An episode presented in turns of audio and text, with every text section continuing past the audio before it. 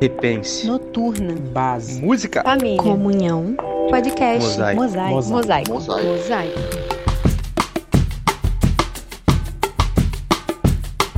Fala galera do Mosaico, É, começamos com mais um episódio do nosso podcast. Hoje você deve estar estranhando a minha voz como host, é a primeira vez que eu estou aqui para fazer isso, mas é por um motivo muito especial para bater um papo especial sobre música. Quero é, pedir que os nossos convidados então façam uma rápida apresentação. Eu sou Vitor Lima, sou advogado e músico não sei se sou mais músico que advogado, mais advogado que músico, mas estou tentando, tô tentando compor essas duas realidades aí. E, enfim, a galera do Mosaico já me conhece, é um prazer estar aí com vocês. Vamos lá, Felipe, se apresenta para nós. Fala galera, eu sou o Felipe, vulgo Filipão. E cara, uma honra estar nessa conversa. Uma honra estar aqui nesse, nesse time de feras. Duas pessoas que eu admiro muito. É, eu sou engenheiro e sou guitarrista.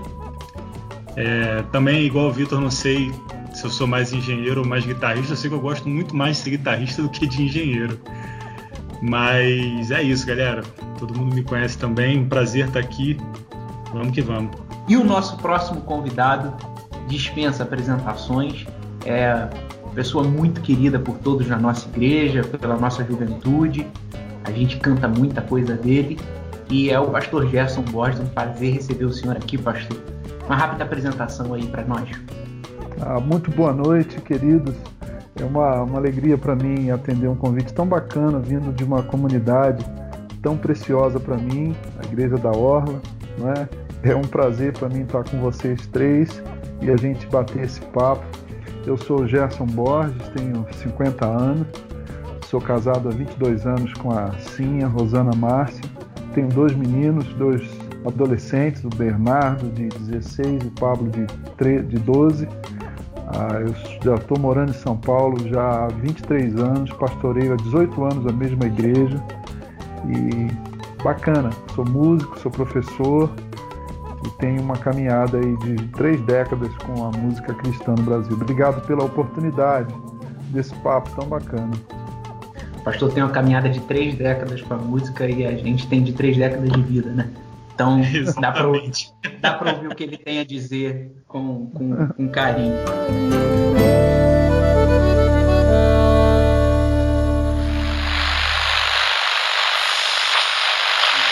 Contar uma história, assim, eu, eu, tenho um pastor que eu conheci, eu perdi um pouco do contato com ele, infelizmente, mas ele tinha uma, uma característica engraçada, ele, ele orava quase todos os dias pela conversão do Ney Mato Grosso, porque o sonho dele era um dia ouvir o Ney Mato Grosso cantando um louvor.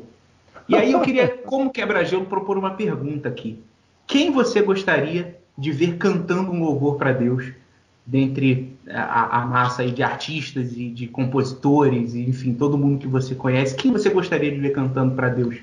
Olha, ele, ele não está mais aqui, o Tom Jobim, não é? Gostaria muito de ver o Tom Jobim numa igreja, sentado no piano e dizendo: Eu compus essa semana esse cântico aqui, ou essa, ou essa cantata, e eu queria partilhar com vocês e sentá-la no piano e nos encantar. Eu sei que o Tom.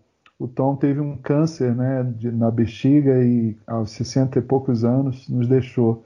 E ele morava entre Rio e Nova York e ele, ele foi hospitalizado num, num, no hospital, não sei se foi o presbiteriano ou adventista de Nova York, mas eu li uma das biografias dele que ah, na, nas últimas semanas dele, todos os dias um pastor o visitava e eles oravam os salmos juntos. Não é? Eu cheguei, até, cheguei, até, cheguei até a escrever um artigo sobre isso. Então eu fico imaginando é, Tom Jobim compondo aquelas coisas maravilhosas para a glória de Deus no sentido do culto, porque, porque toda arte glorifica ao Senhor, né? toda arte toda arte é a expressão da imagem e semelhança de Deus em nós. Toda arte verdadeira, né? porque tem pseudo-artes aí, mas pergunta campeã. Mas eu gostaria de ver também o Ivan Lins, o Milton Nascimento, o Djavan, já pensou?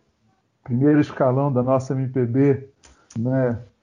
produzindo o que eles produzem com tanta categoria, mas mas também produzindo música para o culto, né? música para a igreja, seria sensacional. É igual aquela frase da Elis, né? que ela fala para a filha que se, Mil, se Deus tivesse uma voz, ia ser a voz do Milton Nascimento, ia, né? Ia cantar como Milton Nascimento, é. Imagina, é, essa eu... galera, imagina essa galera toda abraçada cantando É de Coração. Ah, seria lindo. Caraca. Seria sensacional. Filipão, rapaz, eu tenho, eu tenho um sério problema em escolher um só para alguma coisa. Eu, eu, tem tanta gente que eu gostaria de ver. O, quando você falou a pergunta, já me veio na cabeça e é o que eu vou falar. Mas quando, quando o Gerson falou ele do Tom Jobim, eu também fiquei imaginando a Elis Regina, ia ser uma coisa arrebatadora. Mas eu confesso que um cara que eu gostaria muito de ver numa igreja assim, conduzindo a adoração, conduzindo a congregação, é o Dave Matthews, da Dave Matthews Band. Sensacional, também ia gostar, ia curtir, né?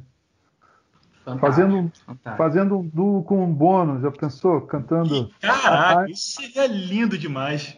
I'm still haven't found what I'm looking for, já pensou? Caraca.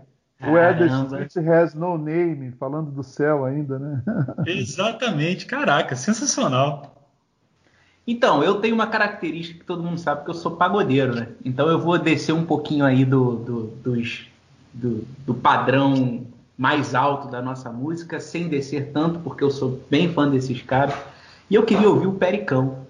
O Pericles, cantor de, de, de samba e pagode aí, tem uma voz linda. Fazer isso, né, cara? E eu adoraria ouvir o Pericão cantando um, um, louvor a Deus e conduzindo a igreja na, num, num pagode santo. Seria lindo.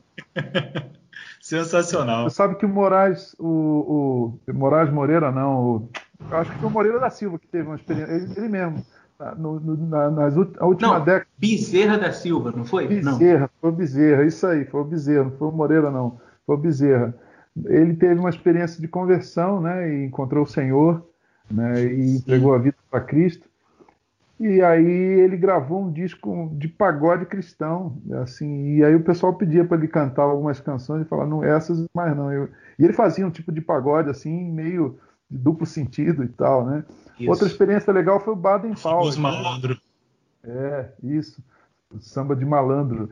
O Baden Powell, que foi parceiro do, do, do Vinícius de Moraes, né? E também se converteu antes de ao cristianismo né, evangélico antes de, de falecer e o pessoal pedia para ele cantar para ele cantar os afro sambas né, que ele fez com com Vinícius né, e ele falava eu não louvo mais a Satanás.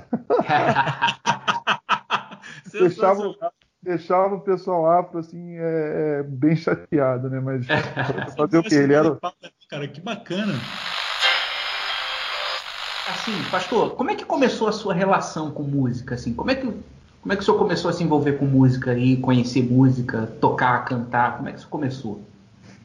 Na verdade, eu, eu uh, nasci numa, numa família uh, evangélica tradicional, ou seja, que, cuja mãe cantava no, no coral e a gente apreciava a música, não apenas a música do culto, né, os hinos e os cânticos que a gente chamava de corinho lá nos longínquos anos 70, mas meu pai também gostava muito de música música de raiz. Ele é do interior do Rio de Janeiro, daquela região ali de, de Casimiro de Abreu, sabe, indo para Macaé por ali, por trás da Serra de Friburgo, por ali. E, e, ele gostava de música da roça, né? Cresceu na roça. Meus avós eram eram agricultores, então o contato que ele teve com a com, com a, a, cultura interiorana, a cultura da, da roça, né, da lavoura, fez com que ele tivesse um amor pela música de raiz. E aí ele ouvia esse tipo de música e também uh, música nordestina, música que tocava no rádio nos anos 70, tinha alguns programas que, que mostrava uh, tocava o Luiz Gonzaga, a cantoria de violos, repentistas. Então eu cresci tendo essa, essa, essa influência. Minha mãe cantava no coral e a gente toda a igreja evangélica sempre teve grupos de, de jovens, de é, conjuntos mistos e essa coisa toda. Hoje, hoje isso, isso se perdeu, né? Mas qualquer igreja nos anos 70 e 80 tinha muitos conjuntos. E aos nove anos meu pai me deu um violão e deu um, acordeão para minha irmã mais velha, que são três anos mais velho que mais velha que eu, e ela começou a aprender o acordeão, eu comecei a aprender o violão E foi tão impactante que eu perdi o interesse pela música, pela, pelo futebol. Né? Eu acho que o meu Flamengo não perdeu ninguém. Eu acho que a música ganhou também ninguém. foi assim, foi influência dos meus pais, né? Que, que, são amantes da música até hoje. Sempre compraram discos e colocavam para a gente ouvir dizia toca essa aqui, tenta tirar essa música, né? Foi, foi em casa, foi em casa. A primeira aula de violão quem me deu foi meu pai, eu lembro até hoje, né? Eu, ele comprou o violão de um diácono que era o zelador da nossa igreja uh, lá em lá em Guadalupe, na ali na Avenida Brasil, a gente morava ali. E, e, eu cheguei em casa com um violãozinho bem chinfrim, bem somebody love, e ele pegou o violão e me ensinou três acordes. Eu, eu lembro de ficar até tarde, todo mundo já tinha ido dormir, eu com violão na sala tentando tirar ali aqueles acordes. Né? Eu queria é, pontuar assim, tem um aspecto que eu acho muito legal é, da, da, sua resposta e, e, um aspecto interessante, como, como a igreja é, é ela tem esse papel importante da, da, da, iniciação musical de muita gente, né? De alguma forma, é, é, toda reunião cristã, toda reunião da igreja evangélica, a, a gente tem dois pressupostos assim para que crentes se reúnam. Tem que ter música e tem que ter comida, né? Em geral, funciona dessa forma. Primeira, primeiro pensamento sobre, ah, vamos fazer um culto aqui, a primeira coisa que alguém pergunta é quem vai trazer o violão. Então, assim, é, é, normalmente, é, é essa é a minha experiência também, é, embora eu já ouvisse música de vários aspectos, mas minha formação como músico, minha iniciação cantando e tocando de alguma forma, acontece no contexto da igreja e essa é uma, essa é uma importância assim que a igreja tem muito grande, inclusive para a formação de músicos para fora, né? Boa parte de grandes músicos aí de fora são formados na igreja, começam a sua relação aprendendo música na igreja, não é isso, Filipão? É, mais ou menos. mais ou menos, cara. A minha, a minha história com a música não tem nada a ver com a igreja. Até ali meus vinte e poucos anos que foi a minha conversão. É, eu tenho, assim, eu acho que eu tenho, dá para falar que eu tenho uns três encontros com a música aí. Eu, lembro de garoto novo, minhas, minha primeira minha, minhas memórias musicais é música dentro de casa, assim como, como o Gerson falou. É, meu pai é músico, meu pai já, já tocou na noite, já teve banda e tudo mais. Minha mãe sempre gostou muito de música e sempre fez questão de ter música tocando em casa. Então, eu conheci a música com eles. É, eu conheci Eric Clapton, conheci Beatles com a minha mãe, conheci o Gil, conheci Djavan com a minha mãe, conheci Sting com meu pai, é, conheci é, o Yes com meu pai, conheci Milton com meu pai. Então, assim, é, isso garoto, garoto ouvindo as músicas que meus pais ouviam. E lá para os meus 12 anos, eu estava no colégio já, aparece um cara com um violão. um amigo aparece com um violão.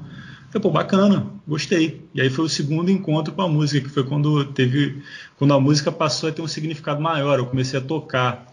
E aí foi também quando eu mergulhei no rock and roll. E aí rock and roll legal mesmo, só queria saber de rock and roll, não queria saber de mais nada, era aquele tinha que tirar a corda do violão para poder estudar para a prova, porque era igual o Gerson, passava horas e horas do dia tocando. E a gente, eu tenho essa lembrança, assim, era, eu e meu irmão. A gente pegava antes da semana de provas, quando estava chegando a semana de provas, a gente pegava o violão, tirava todas as cordas, enrolava bonitinho, porque a grana era curta para comprar um jogo de corda novo. Então tirava todas as cordas, enrolava de, de bonitinho, guardava, terminava as provas, a primeira coisa era voltar para casa, botar a corda no violão e começar a tocar de novo.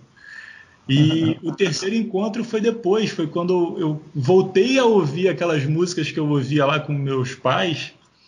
Falei, cara, isso é bom também. Peraí, o rock and roll é legal pra caramba, mas pô, isso é bom também. Começar a tocar isso daí, começar a tocar o Milton, começar a tocar o Gil, o Djavan e por aí vai.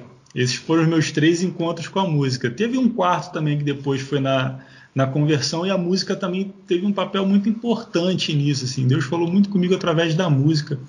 É, minha conversão foi é, como se a, o, meio pelo qual a conversão aconteceu, pelo, pelo, pelo qual Deus falou comigo, foi a música. Então, sempre foi uma coisa muito forte, mas de fato a raiz criada não foi dentro da igreja. Eu hoje entendo a, a, a música, bem como o Gerson falou lá atrás, que toda arte louva o Criador e a música é uma expressão de arte. Mas o início não foi não, cara. O início não foi, não foi dentro da igreja.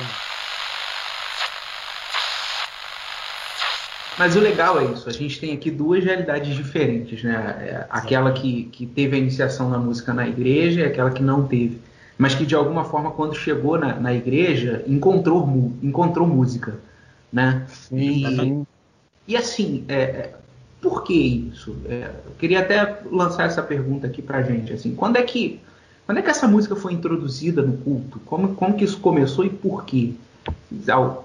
Alguém poderia contribuir? Pastor, você sabe mais eu ou menos acho... como é que isso come... começa? É, bom, esse é um, é um. A gente vai ter que retalhar o elefante, como diz um amigo meu, que é um assunto amplo aí, né? Se a gente pegar tudo, não vai dar, não, a gente não vai dar conta. Mas eu queria, antes de, de, de, de fazer um esforço aqui enorme para responder a sua pergunta, porque ela é muito, ela é maravilhosa, instigante, ampla, né, e suscita um bocado de discussão bem, bem legal, mas eu queria voltar um pouco à questão da, da igreja como formadora musical. Eu penso que a igreja evangélica, a tradição protestante, é a maior escola é, de música desse país. Eu concordo com, com um amigo, Marcos Almeida, ele teve um diálogo com um grupo de produtores culturais no Itaú Cultural um dia desses, e ele me falou que, que um, uma, um dos interlocutores uh, disseram o seguinte: é verdade que a, que a que a igreja evangélica forma músicos mesmo, porque se você olha para os Estados Unidos, olha para a Inglaterra, olha para a Europa, você vê que uma enormidade de, de, músicos extraordinários aí consagrados no pop, no jazz, em todos os estilos musicais, uh, foram formados musicalmente ou apresentados a uma formação musical na igreja, não é? E, e isso é isso é verdade. Se você pensar no Rio de Janeiro, aí a minha a minha história com músicos, por exemplo, de metais ou de cordas, são músicos que crescem em igrejas como a Assembleia de Deus, o pessoal de metal, né, de, de, de trompete, saxofone e tal, e cordas, igrejas batistas ou congregação cristã, que são igrejas que mantêm escola de música, que têm institutos musicais, que têm ministro de música, tem líder de louvor, que estimula a criança ou adolescente a participar e tocar no culto, né? Então, de Elvis Presley a, a Whitney Houston, a Stevie Wonder e se eu fizesse, fizesse uma lista aqui seria exaustiva. Exatamente. Você, você, você advogado seria como recitar o Código Civil aqui agora para os nossos ouvintes. Ia ser, ia ser cansativo, né? Porque é uma enormidade, né? Mas de onde veio isso? Olha, a história da música no Ocidente, vamos pensar no Ocidente, retalhando o elefante aí de novo, né? vamos falar do Oriente não, ela se mistura com a história da música cristã, não é? Quando a gente lê lá no Gênesis, no capítulo 4, os descendentes de Caim começam, um dos descendentes de Caim começa no registro bíblico, começa a, a, a, essa coisa que a gente chama de luteria, que é fabricar instrumentos, né? E os instrumentos mais antigos são instrumentos de como flauta de, de osso, não é? Percussão, que é muito intuitivo, não é? é tribal. E a música sempre teve uma relação com a religião, não é? com o rito, não é? com a cerimônia. Isso tanto no animismo, na religião mais, mais básica, não é? na invocação de espíritos por trás dos, supostos espíritos por trás dos fenômenos da natureza, o animismo, que, que em, em, em, ciência da religião a gente chama de animismo, não é? a religião mais básica, não é? os deuses estão irados, por isso que está chovendo, ou por isso que não choveu, ou, ou, a colheita não veio. Eles faziam cerimônias sempre com música. A música sempre teve esse poder é, encantatório, né? É, o fetiche da, da, da música, no, no, o ritual com música sempre teve uma relação com a religião. Bom, aí a gente vê o Antigo Testamento, um crash curso aqui de cinco minutos sobre origens da, da igreja como formadora de músicos no Antigo Testamento a gente vê uma importância enorme no judaísmo do tabernáculo, né? Davi e, os corais, os levitas, né? Quando lembra quando Israel atravessa o Mar Vermelho, a Miriam pega um Miriam era de escola de samba, meu irmão. Ela Isso, tinha pega um tamborim, né? Tamborim, né? como, diria Chico, como diria o Chico Buarque, né? É, é, apure o tamborim, veio me chamar, eu vim, não é? né? acende o refletor, apure o tamborim. Né? Ela saiu dançando, pulando o folguedo, a alegria, sempre, sempre é, se dirigia ou terminava né? em música. Pastor, me permite só um recorte, que é uma coisa que eu pensei aqui rápida, é só um comentáriozinho daqueles maldosos que, Não, que às vezes a gente faz, mas com, com um coração bondoso para fazer. Essa postura da Miriam ainda escandalizaria muito lugar ainda hoje, né? É uma postura muito antiga, mas pegar um tamborim e sair dançando para Deus provavelmente causaria escândalo a muita gente hoje ainda, né? É, é, eu acho que tem a ver com, com, com um legalismo religioso, né? com um ritualismo, né? com, uma, com uma visão da música apenas para o apenas pro ritual. Isso. Porque eu falei que, que a, música, a música, desde o início, ela se envolve com a religião, mas a música sempre foi uma expressão de sentimentos. Né? É, a música é expressão, a gente tem música para nascer, música para morrer, música para casar, música para descasar a música de dor de cotovelo, né? música para vender hambúrguer. Você acha que todo mundo aprende?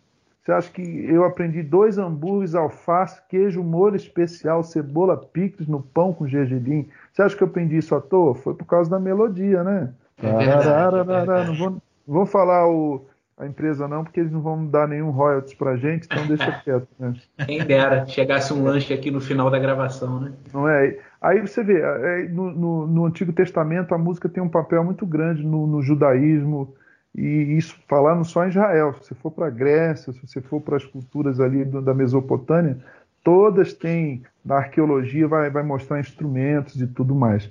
E aí a gente vai para a igreja, para o cristianismo, o, o, judaísmo da sinagoga e depois o cristianismo não dá muita ênfase para a música, né? A gente tem pouco registro de música no Novo Testamento, né? Um registro raro é quando Jesus tem a última ceia com os discípulos, lá em Mateus, finalzinho do, do Evangelho de Mateus, o texto diz assim: e tendo cantado um hino, foram para o Monte das Oliveiras, né? Eles cantavam salmos na, na, na, ceia pascal. Depois a gente vê Paulo falando sobre salmos e hinos espirituais. Ah, no livro de Atos e nas cartas de Paulo não tem nenhuma prescrição de como é que é a música no culto. Mas a gente sabe que essa herança judaica era forte na igreja. A igreja cantava, a igreja cantava, a igreja antiga, não é? Não tinha ministro de louvor, não tinha banda, não tinha coral, não tinha essa coisa pop que a gente tem hoje, né? A igreja Aí, cantava até para ir para o templo. O, isso, sim. Os últimos salmos lá, os salmos de romagem. De romaria, isso mesmo, é, isso mesmo. Objetivo da ida para o templo até. Exatamente. É, é, exaltando Sião, Monte Sião, que é o um nome poético para Jerusalém, para o templo, né? E aí a gente faz um salto para o canto gregoriano, sexto século, né? Laudate Dominum, amém, amém, amém. Que é que é beneditino, e até hoje eles cantam os salmos uh, todinhos assim a cada mês. E aí você vai para depois para a Reforma, Aí você tem Lutero, que era um apaixonado pela música. Castelo Forte é nosso Deus. Hoje tem cheiro de naftalina, mas era a música da, das tabernas lá, da, das, do, em que, que o, aqueles alemães tomavam aqueles baldes de limonada, tá ligado? Assim, aqueles baldes de limonada. Né? é aquele estilo de música, não é? E aí Lutero usa esse tipo de música depois a gente tem Johann Sebastian Bach, que era luterano, mestre dos mestres, né? E aí você vai para os compositores ingleses de hinos, depois os americanos, aí vem os escravos da África, e aí tem, tem o negro espírito, a música negra da, é, das igrejas negras é, é, é, a matriz do jazz, do rock, é, da, da música soul. E, e, a igreja sempre teve essa preocupação, porque eu, porque eu acho que tudo está centrado nos salmos. Os salmos enfatizam muito a música como instrumento, como ferramenta de, de expressão de louvor e de adoração a Deus. Não é? E para você ter músicos na igreja, você precisa formá-los, precisa, precisa orientá-los. O século XX é outro departamento, se você tocar a gente conversa sobre ele, mas é uma longa é uma longa história a igreja como vetor de formação musical. Começa no Antigo Testamento, atravessa os dois mil anos de cristianismo, até chegar na cultura pop de hoje. Né? Se o Papa é pop, como cantou o, o, os como cantaram os engenheiros do Havaí, o culto evangélico também é pop, né? Eu acho que é pop até demais, não no, no estilo musical pop, mas no sentido de, de, de, de estar o tempo todo submisso ao, aos ditames e ao regramento, né? É, as configurações impostas pela grande mídia, né? Pela, pela cultura de mass media, pela cultura de consumo, né? Deu uma viajada, ficou um papo meio cabeça, mas mas, ah, mas é, é, bem importante e foi bem especial. Obrigado por essa contribuição. E eu queria fazer um, um, um até um recorte, assim, em um comentário dentro dessa, desse histórico que a gente fez, que é da importância, o pastor comentou e eu queria frisar a importância de Lutero nesse contexto. Porque, ah, é, assim, é, de alguma forma, né, é, o, o Lutero ele ficou bastante conhecido pela, pela por aquilo que ele propôs teologicamente, as, as teses uhum. e a reforma, mas o Lutero faz uma reforma também de, é, é, na música, na tradição cristã, né? na música, na, na liturgia cristã. É, o, antes do Lutero, a gente tinha uma realidade de, de uma música que era era era para não ser, de certa forma, assim, falando de uma forma mais generalista, era para não ser entendida. Então era aquele canto em latim, né, de uma forma que era cantada pelos padres, mais. Monástico, Lutero, né? monástico, isso. E, e, Lutero vem com a, com, a, com a proposta de pegar uma música extremamente popular, que era, como o pastor falou, cantada nas tabernas e tudo mais, e trazer essa música para um, um, com uma letra é, que, teo, que teologicamente ensinasse ao povo de uma forma que a música popular pudesse ser usada como um instrumento para ensinar teologia para o povo. Né? É, é, era a ideia do, do o, o, sermão, às vezes as pessoas ouviam e até guardavam, mas a música, o povo cantarolava durante a semana. Então ele entende essa, essa realidade como uma forma de levar a, a, a verdade da palavra de Deus também através da música. E Lutero tem esse papel. Lutero traz de volta, é, traz de volta, na verdade, essa coisa da participação do, do hino cantado junto que aconteceu lá atrás, na igreja primitiva, em algum momento da história se perde e, e a reforma também acontece na área da música, graças e muito, muito influenciado pelo papel do Lutero, não é isso? Com certeza, com certeza, porque ao, ao, ao propor uma, uma descleric, descleriquização não é? Uhum. Uh, do, do cristianismo, né? tirou, tirou o magistério da palavra, tirou a liturgia da mão dos sacerdotes, é? E, e, e, coloca a Bíblia na mão do povo, não fazia sentido que, que o culto cristão não tivesse também uma participação maior das pessoas, de meros espectadores de, de, do, do, da missa cantada em latim, o, o, os, os protestantes, os luteranos começam então a, a, a, entender o culto de outra forma, com uma participação mais ativa e não tão passiva, né? Eu concordo com você. Isso, Lutero é, Lutero moderniza a liturgia congregacional do cristianismo a partir a partir das suas propostas. Agora, Calvino também, só que Calvino é interessante, tem uma discussão interessante aí. O Calvino não era musical como Lutero, ele era mais taciturno. Era, Machado de Assis o chamaria. Eu admiro muito a teologia de Calvino, mas a pessoa dele, as biografias que eu já li, descrevem o Calvino como, como um Dom Casmurro, assim, um cara mais introspectivo, mais caladão, você está entendendo? Lutero não, Lutero era bonachão, meio fanfarrão, meio espirituoso, e tinha, e, e tinha o, o, os prós e contras dessa personalidade mais, mais explosiva assim também, né? O Calvino já vai para Genebra e diz assim, não quero instrumento no culto. Não quero Isso. nada que distraia a palavra de Deus. Então ele, ele preconiza, ele determina, orienta, exorta a, a, as congregações reformadas a cantarem só os salmos sem instrumentos, não é?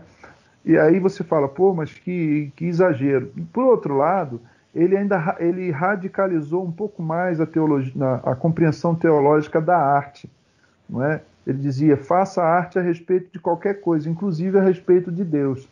Então a teologia reformada nos ajuda, se você lê os teólogos como o próprio Calvino, ou Kuyper, Abraham Kuyper, holandês, Huckmacher, esses camaradas nos ajudam a fazer uma música, uma música e uma arte que é cristã mesmo quando ela não é para o culto, entendeu?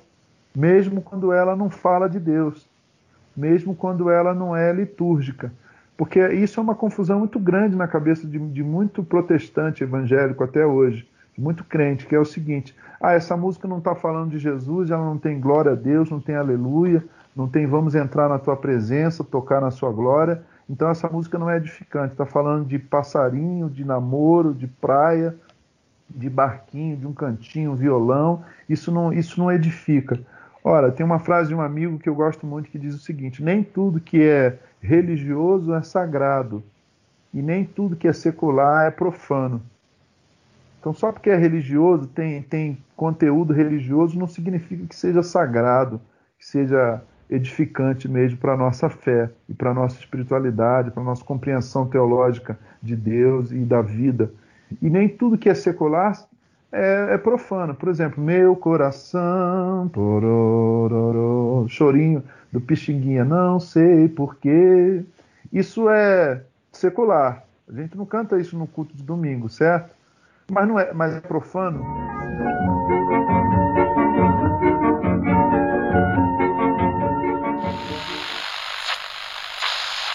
Esse ponto é muito bacana, porque eu, eu gosto muito de uma música do Gil, que ele termina falando uma coisa que é pregada.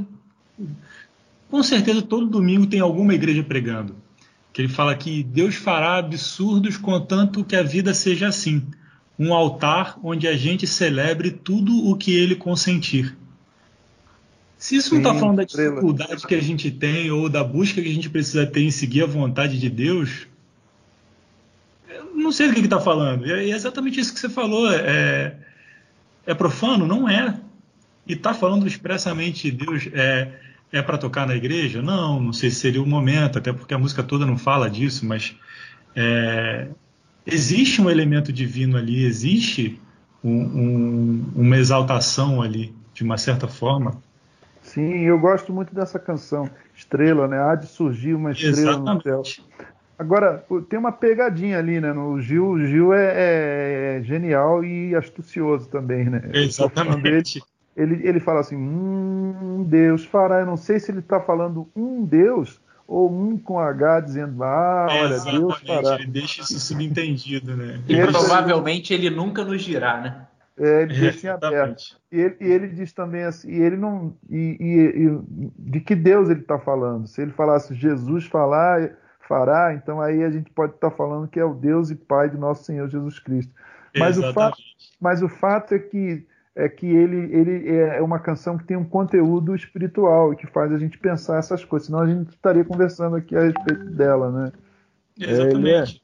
É, ele é, ele é inclusive, fera. inclusive, deixa eu lançar uma música aqui, uma música, ó, quem me dera lançar uma música, mas deixa eu lançar uma pergunta aqui, que é até já, já começou a permear um pouquinho do nosso papo, que é o seguinte, o que, que é música secular? Cara, para mim a música secular, é, o que a gente entende, né? Sendo bem, sendo bem pessoal na resposta, tentando ser o mais pessoal possível, música secular é aquela que não toca na igreja, digamos assim, é aquela música que, que, que não fala explicitamente de Deus, feita por uma pessoa que eu gosto muito de, de, desse ponto, não de falar da música em si, mas falar de quem a fez. É, tem uma história que eu brinco, que, que eu, eu, ouvi uma vez o. Eu acho que era Nelson, Nelson Cavalcante o nome dele.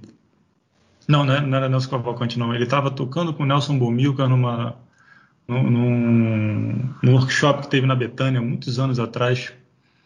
E ele tinha feito um CD de música instrumental e levou para o pastor dele, né? Para falar, pô, pastor, se puder falar para a igreja e tudo mais, quem quiser conhecer, dar essa força.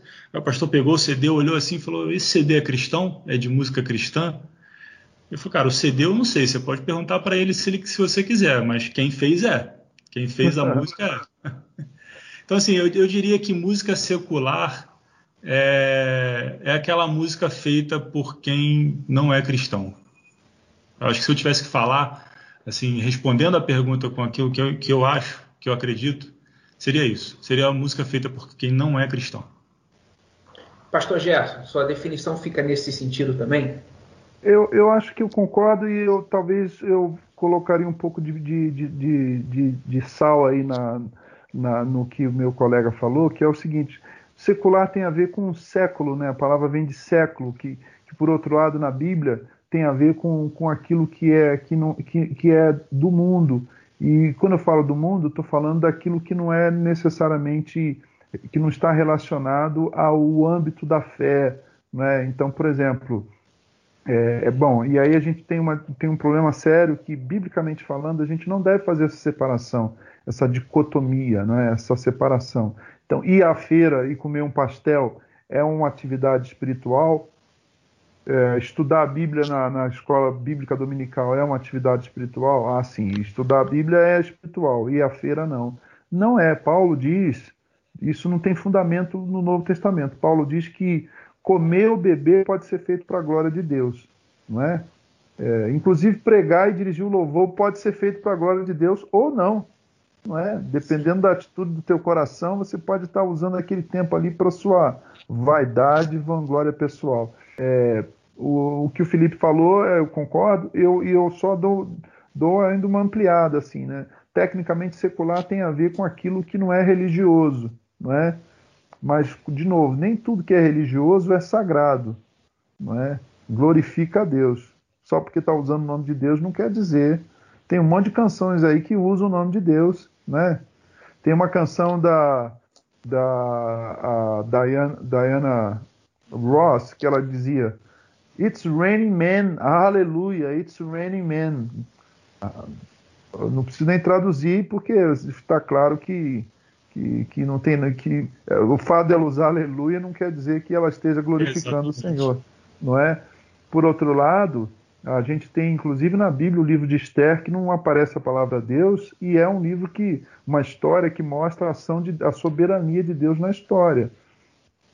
Outro exemplo, o Cântico dos Cânticos é um poema de amor conjugal e bem caliente, né?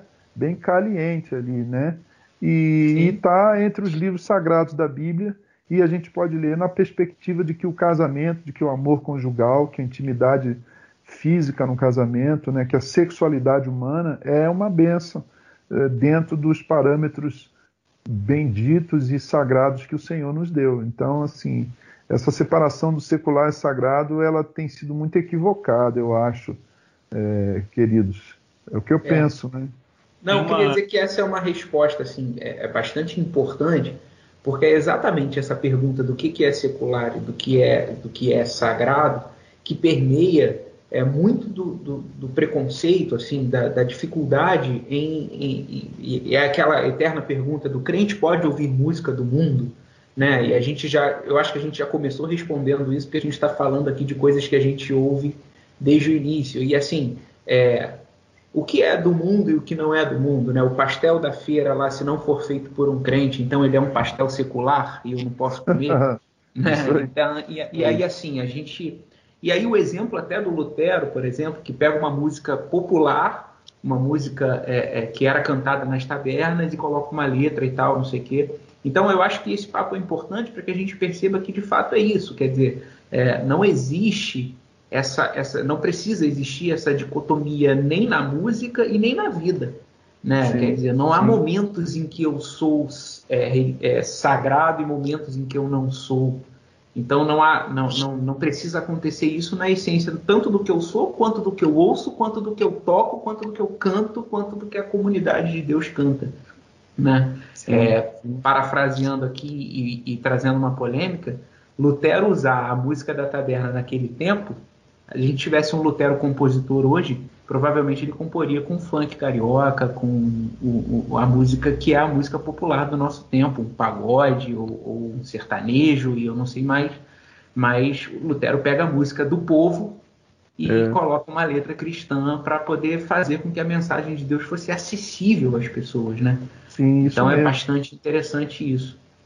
É o que a gente chama de contextualização ou de, ou de diálogo com a cultura, né? Esse que a gente está falando, a gente está falando de cultura, né? De, e a cultura não é, não é a produção de cultura não é um, um, um privilégio de cristãos professos e batizados. Ela é, é a, a cultura o mandato cultural é de todo ser humano. Todo ser humano produz cultura, não é? E para esse pode parecer difícil para alguém responder o que é cultura, é muito simples. Uma cachoeira é cultura, uma represa Uma cachoeira é natureza, uma represa é cultura. Né? Uma goiaba é natureza, uma goiabada é cultura. Percebe? Né? Uhum. Um, canto, um canto de um curió é natureza. Agora, é, chitãozinho e chororó é cultura. É, não existia aquilo. Não. E a gente tem, a gente faz a dicotomia da dicotomia, né? A gente pega, não, Tom Jobim é cultura. Agora, Chitãozinho e chororó não é cultura. Claro é que verdade. É, é cultura popular. É cultura porque aquilo não existe. Gostaram ou não, né? Mas é. é. O funk carioca, não sou fã, não sou mesmo, né? Mas, mas é cultura. Não existia isso na natureza. Isso foi criado por alguém, isso foi produzido e é consumido por alguém. Então, é preconceituosa a ideia de que é, Haydn e Beethoven é cultura e, e, e Living Color ou Simple Red ou Sepultura não é cultura. É cultura. É, foi produzido a partir é, de, de, de decisões de cosmovisão e artísticas de, de seres humanos, né? Então, bacana demais se falar nisso. Dizem que o samba é coisa de pagão, discorda do Senhor, toda a Por que vocês acham, e eu vou propor que os dois respondam, é, por que, que vocês acham que a, a música produzida na igreja, na, na igreja brasileira, na igreja cristã brasileira, ela, ela se distanciou tanto é, ao longo do tempo. Na verdade, eu queria saber se vocês acham que ela se distanciou e quando e por quê da, da nossa identidade musical brasileira, pensando nessa realidade que a gente está falando de não existir aquela coisa secular, profana, uhum. e, e, por que, que a gente tem esse distanciamento, então, da música que a gente produz na igreja, da música que a gente canta para Deus na igreja, da nossa identidade musical? Eu escrevi um livro ah, sobre isso. Chama-se Ser Evangélico Sem Deixar de Ser Brasileiro. Né? Saiu pela editora Ultimato, em que eu discuto duas, tento responder duas perguntas difíceis, não é? Em que, o, em que se constitui a nossa brasilidade e o que se constitui o nosso evangelicalismo, né? O que é ser brasileiro e o que é ser cristão, protestante, evangélico, não é? O, e aí eu, eu, eu, converso um pouco sobre a crise que eu tive na minha infância adolescência de gostar de ouvir Gil, de gostar de ouvir é, Javan, de, de, de, ouvir Eric Clapton e o classic rock and roll e estar tá ouvindo uma música que não era de Deus, né? Porque a, a eu fui ensinado assim na, na, nos bancos das igrejas evangélicas que eu frequentava que a gente só devia ouvir música que era para a glória de Deus.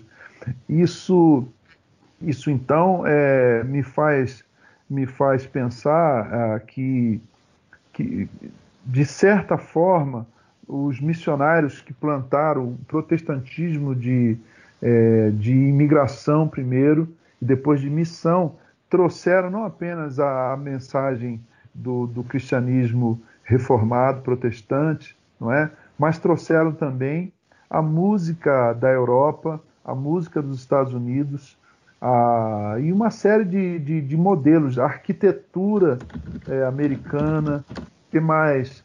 A indumentária litúrgica é, europeia e americana, de tal modo, de tal modo que ah, para muita gente que, que produz cultura e que, enfim, que estuda sociologia, ser evangélico é ser, é ser americano, ser protestante é ser europeu não é?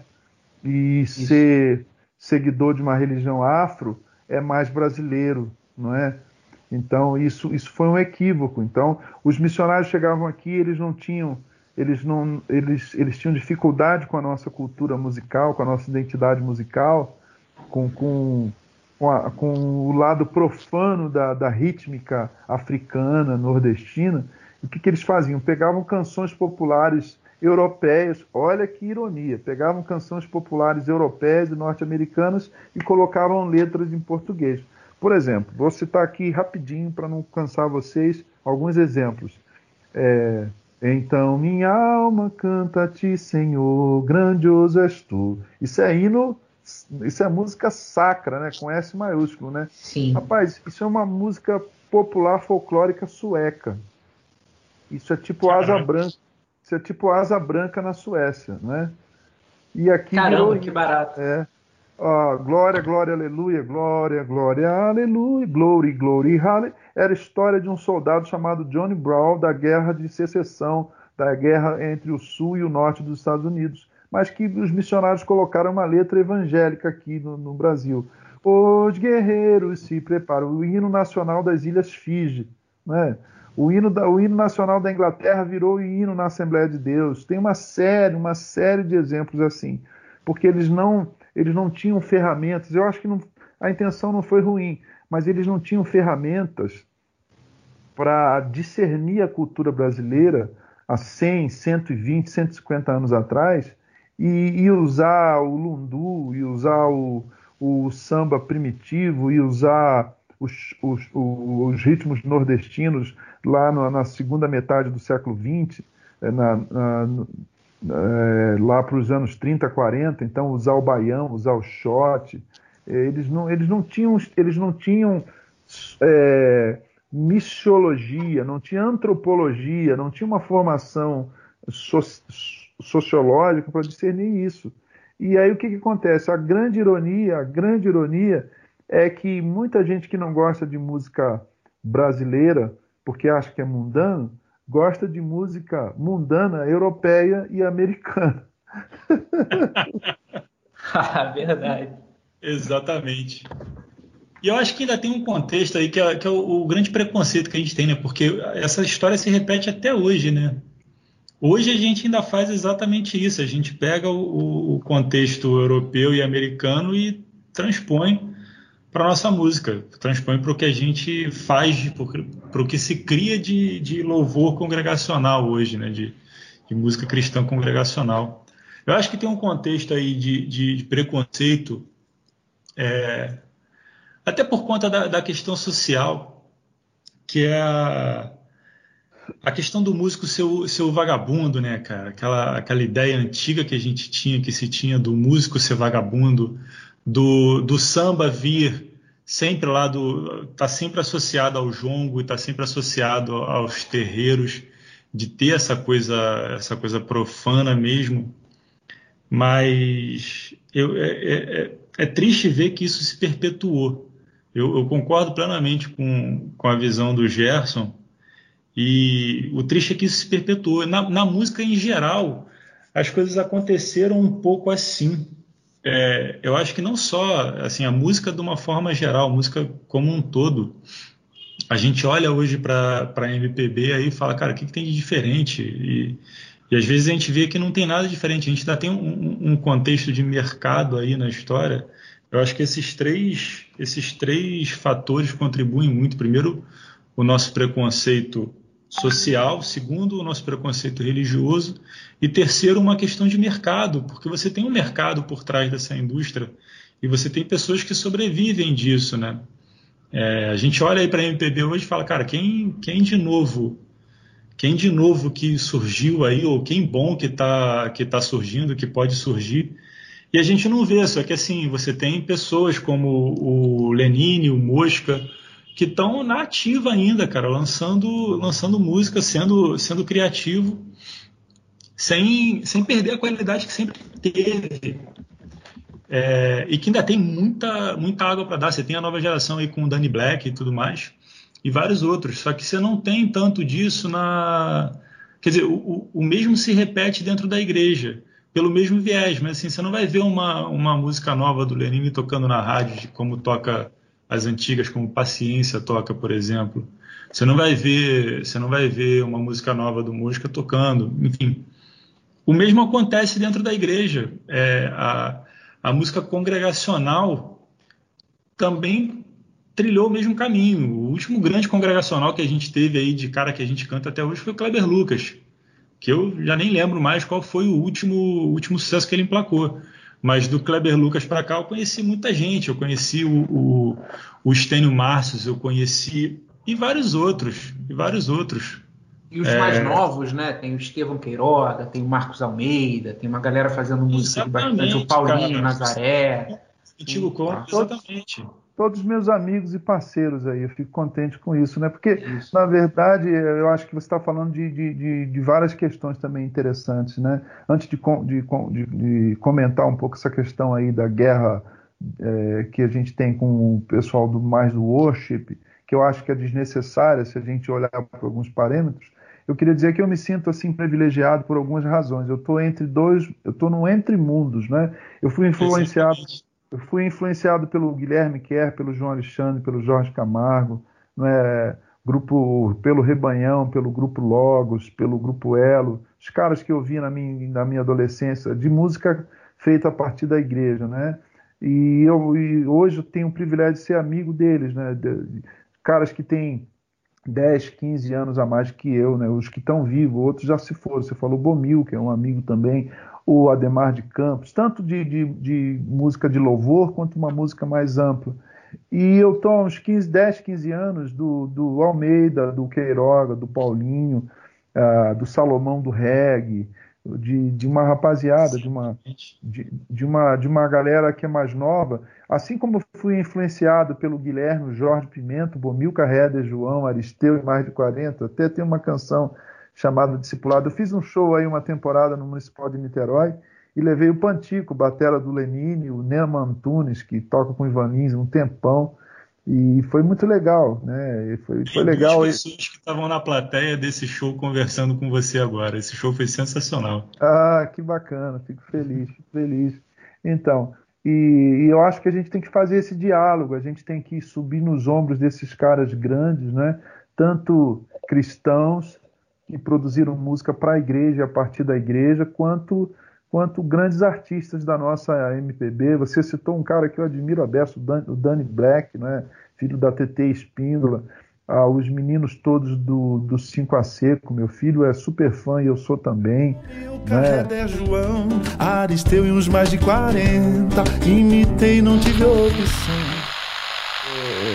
É, eu acho que sem esse diálogo com os, com os que vieram antes e com os depois, a gente, a gente, a gente se perde. A gente se perde numa série de, de, de, de curvas na estrada, né?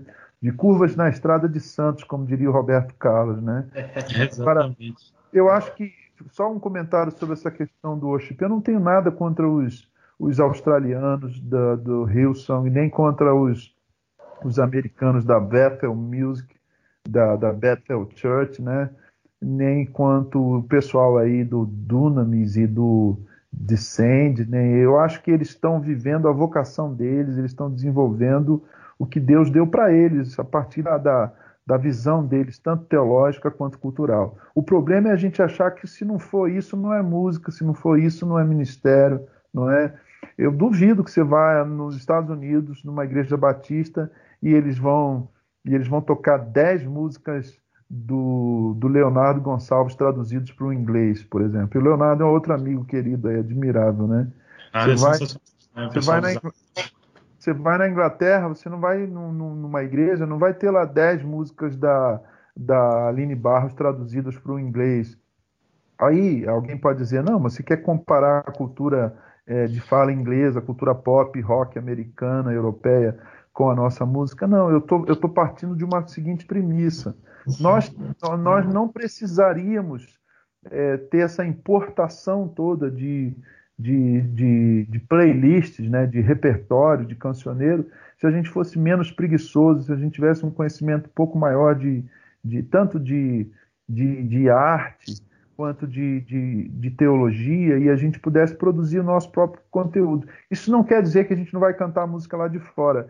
O Gil fez uma versão lindíssima tanto de Woman No Cry, do Bob Marley, quanto de I Just Go To Say I Love, do Stevie Wonder. O Gil é pop, e é um dos caras que tem maior, maior brasilidade aqui, não é?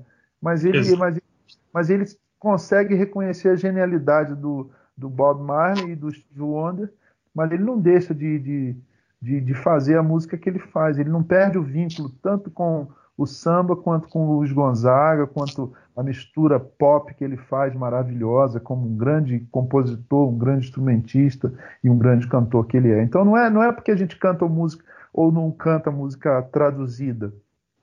O problema é quando a única música que a gente canta é só música traduzida. A gente é, é incapaz de, de, de cantar Por Isso Eu Vou na Casa Dela né, e, fazer, e fazer as coisas que o Gil faz. O Gil que canta Steve Wonder e canta Bob Marley faz um disco só de samba, gravou aí no Municipal, baseado em João Gilberto, faz um disco só de, de, de forró, de, de, de shot baião, enfim, seja. Eu acho que o, o, problema não é ser pop, né? O Djavan é super pop e é muito brasileiro, Ivan Lins é super pop e é muito brasileiro, Lenine é pop rock e é brasileiro. Então eu acho que falta um pouco mais de, de esforço, de suar a testa e compor, né? Então eu queria, eu queria nessa, nessa reta final é, propor assim um, uma, um, um, pensamento mais voltado assim para a ideia da música como, como um instrumento de, de reflexão, de adoração a Deus. A gente está caminhando para o momento final é, uhum. e, e, eu queria pedir assim que, que eu, eu, vou falar sobre isso, queria pedir que o Felipe falasse, que o pastor Gerson falasse depois sobre Bacana. como a música é, é para de forma pessoal para cada um de nós, ela, ela é importante nesse papel da nossa relação com Deus, da nossa devoção, da nossa manifestação de adoração e, e, e às vezes isso pode ser de, é, através de um se isso é possível, inclusive, que aconteça através de um louvor ou simplesmente através de uma melodia muito bem construída, muito bem feita. E se, e, e, e se a gente pode trazer, então, essa qualidade que a gente vê em tantos lugares aí para a nossa relação é, comunitária com Deus através da música. Eu, eu particularmente, é, como, como alguém da música, né, como, como ministro de, de música na igreja, então, assim, é, a música ela, ela assume para mim um papel de ir direto ao coração de uma forma que muitas vezes as palavras ditas não conseguem chegar. E é exatamente por isso que é, eu acho que a gente precisa trazer a importância de uma música que quanto mais qualidade tem, mais ao coração chega e ao mesmo tempo que pode levar então essa palavra de Deus, essa essa essa santa palavra de Deus diretamente ao coração das pessoas de uma maneira muito especial. Essa é, é, a principal, é a principal relação que eu tenho hoje com a música, é, na minha relação com Deus, na minha relação com a minha fé. Eu acho que ela é um, um fantástico instrumento para ir direto ao coração das pessoas, para ir direto ao meu coração quando às vezes eu preciso dizer alguma coisa para Deus que só a música é capaz de dizer. É, às vezes as palavras não alcançam aquilo que a música é capaz de, de expressar, né? E aí é, eu acho que é válido que a gente traga, então, e, e tenha essa relação na nossa, na nossa devoção, trazendo a música para ela de uma forma tão especial quanto ela pode ser. É, Felipe, como é que é? O que, que a música representa para você nessa construção, nessa sua relação aí com Deus e devocional? Cara, eu já até falei aqui, né? A música foi meio que o catalisador que Deus usou para para falar, cara, olha só, acorda para essa realidade toda aí, cara. Acorda para a vida que você vive e para a vida que eu quero que você tenha junto comigo. É... Foi o grande catalisador disso tudo. Eu, eu tenho isso até hoje. Se, seria desonesto não falar que parte de mim, uma pequena parte minha, a gente já, já até conversou sobre isso em outros momentos, mas uma pequena parte minha pensa um pouco parecido como Calvino, que nem o, o pastor Gerson falou lá atrás e tudo mais. É, eu, eu, tenho algumas, algumas preocupações nessa parte emocional da música, mas eu não posso negar que Deus se manifesta poderosamente na minha vida através da música. Na grande maioria das vezes isso acontece que nem a oração, é, é literalmente na forma de uma oração, que é sozinho no lugar onde eu estou contemplando alguma coisa ou contemplando a própria música e, cara, sendo bem honesto, não necessariamente num, num louvor até.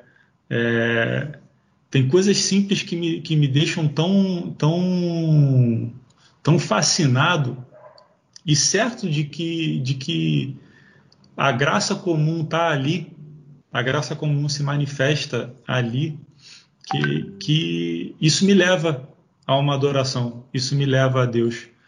E uma outra coisa que eu acho muito bacana e acontece sempre comigo, é, tem uma frase sua, Gerson, que eu gosto pra caramba, e até eu ia até brincar com você quando você falou que falar de Castelo Forte traz até um cheiro de naftalina. Cara, eu aprendi com você que no antigo é bom e não cai. Isso aí, pode crer. É, eu tenho isso gravado para mim, assim, tem algumas músicas que toda vez que elas tocam, é, cara, é, dilacera o coração e fala, cara, quem sou eu perto da grandiosidade de Deus. Quem sou eu perto da santidade de Deus? Então, sim, a, a música tem um, ela, ela, tem um papel de oração muito grande na minha vida, de me, de me levar à presença de Deus de diversas formas, diversas formas. Na grande maioria das vezes, nesses momentos de contrição, nesses momentos de contemplação em que eu estou sozinho contemplando alguma coisa. A, a música, às vezes, é um grande catalisador disso na minha vida. Pastor, como é que é essa sua relação devocional aí e a música entrando nisso? Uh, eu, eu penso que você citou uh, uma, uma frase que eu, que eu falo no, no, em É de Coração, né? talvez a canção de tudo que eu já gravei mais conhecida aí, não é? Se as palavras não mostrarem como é grande a minha gratidão, mesmo assim, Senhor, recebe o meu louvor é, de coração. E não necessariamente louvor é só com música, né? Quando eu elogio alguém, eu estou louvando, né? Louvar é elogiar, né? enaltecer, não é? mas a gente fez e faz essa é, essa essa sinonímia aí, essa essa essa ideia de que vou cantar um louvor, né? Então a gente, olha, eu ouvi um louvor ontem e aí a gente relaciona com música. Então, em primeiro lugar, é, a música é uma ferramenta para minha devocionalidade, para minha espiritualidade nesse sentido.